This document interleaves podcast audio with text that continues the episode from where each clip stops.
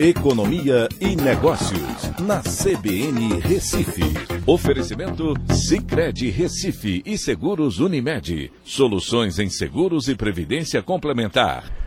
Olá, amigos, tudo bem? No podcast de hoje eu vou falar sobre o investimento estrangeiro direto no Brasil, que é o maior dos últimos 10 anos. E no acumulado do ano até julho, esse investimento estrangeiro direto em empresas brasileiras alcançou o patamar de 52,6 bilhões de dólares, maior que todo o investimento de 2021, quando foi de 46,4 bilhões.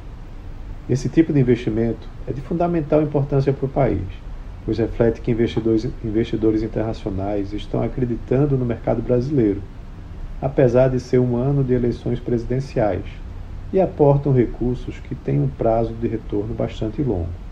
O prazo é longo pois os investimentos, os investimentos vêm através de abertura de novas empresas ou processos de fusão e aquisição de empresas existentes, mas gerando novos negócios, empregos e renda.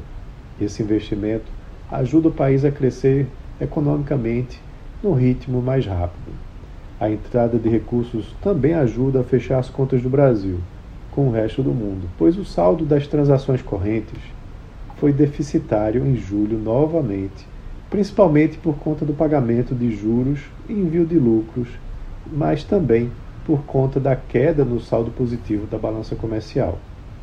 Como o Brasil tem se mantido como o quarto maior destino de investimento estrangeiro direto no mundo, esse ingresso de recursos ajuda a tirar a pressão sobre as reservas internacionais, que de fato aumentaram no mês de julho em 4,4 bilhões de dólares para 346,4 bilhões no acumulado. Então é isso. Um abraço a todos e até a próxima.